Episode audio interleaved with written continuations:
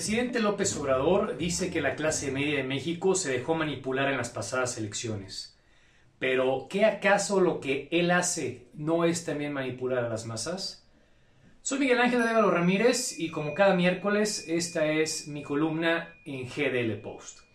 Recientemente el presidente dio de qué hablar, como siempre en las mañaneras, haciendo lo que él quiere para marcar la tendencia sobre qué se va a decir al día siguiente, qué tarugada dijo el presidente, qué sandés dijo, o ahora a quién menosprecia, a quién descalifica, o quién es la nueva mafia del poder.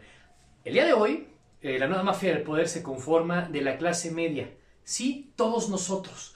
La clase media, media alta y hasta la clase alta, no los ricos, porque eh, ya lo dijimos, para ser fifí hay que tener varios millones de pesos en la cuenta y bueno, pues eso muy pocos en México lo logran tener.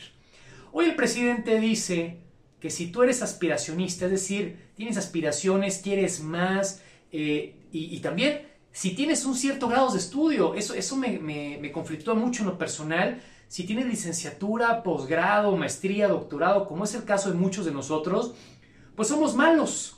Somos malos porque solamente velamos por nuestros intereses y nos dejamos engañar por aquellos eh, que llama la mafia del poder, aquellos conservadores. Yo le pregunto al presidente López Obrador, ¿no es la clase media la que saca adelante al país? Ojo, el presidente quiere ignorantes, el presidente quiere gente que esté así, como los caballos, sin poder ver lo que realmente ocurre alrededor.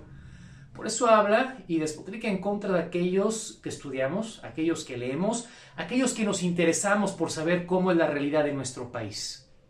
Pero ojo, también aquellos que tienen maestría, licenciatura, no son unas blancas palomas. En eso sí coincido con el presidente. Hay muchos que se han dejado influenciar y que creen el discurso de que López Obrador es un hombre de izquierdas y López Obrador es un hombre comunista.